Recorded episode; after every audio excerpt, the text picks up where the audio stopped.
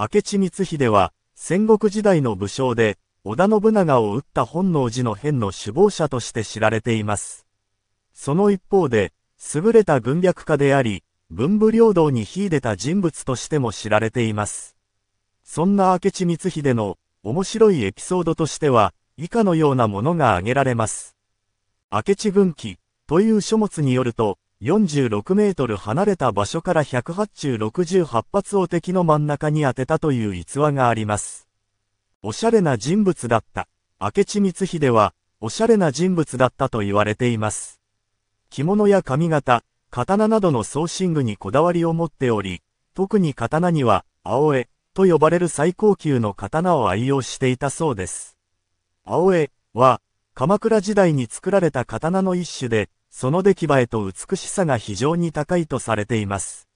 明智光秀は、そんな青江を愛用していたことから、おしゃれな人物であったと推測されています。博学だった明智光秀は、博学だったと言われています。儒学や兵学、仏教など、様々な学問に通じていたそうです。明智光秀は、幼い頃から学問に励み、多くの書物を読んで知識を蓄えたと言われています。その知識は、彼の軍略や政治に生かされたと考えられています。以上のように、明智光秀は、単に信長を撃っただけの人物ではなく、多彩で魅力的な人物であったことが伺えます。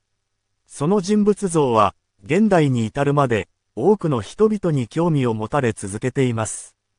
鉄砲の名手だった、明智光秀は、鉄砲の名手として知られていました。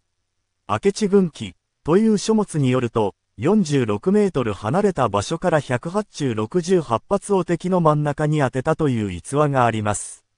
これは、当時の鉄砲の命中率から考えても、驚異的な記録です。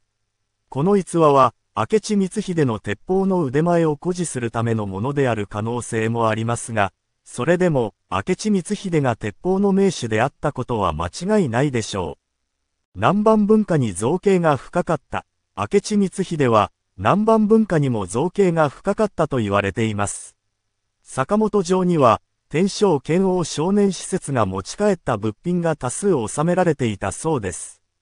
天正剣王少年施設は、天正10年、1582年、豊臣秀吉の命により、ヨーロッパに派遣された少年たちです。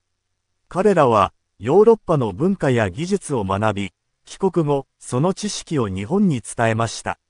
明智光秀は、そうした天正剣王少年施設の帰国を歓迎し、彼らが持ち帰った物品を積極的に収集したと言われています。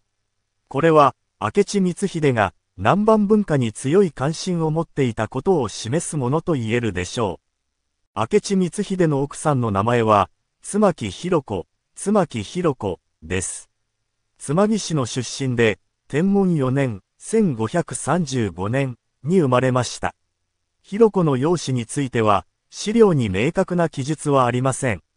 しかし、明智光秀が彼女を大偏愛していたことから、美しい女性であったと考えられています。また、ひろこは、光秀の苦難の時代に、常に彼を支え続けた妻として知られています。本能寺の変の際には、光秀の娘である細川柄社と共に、坂本城に籠城し、最後まで夫を支えました。広子は、天正4年、1576年に亡くなりました。去年41歳でした。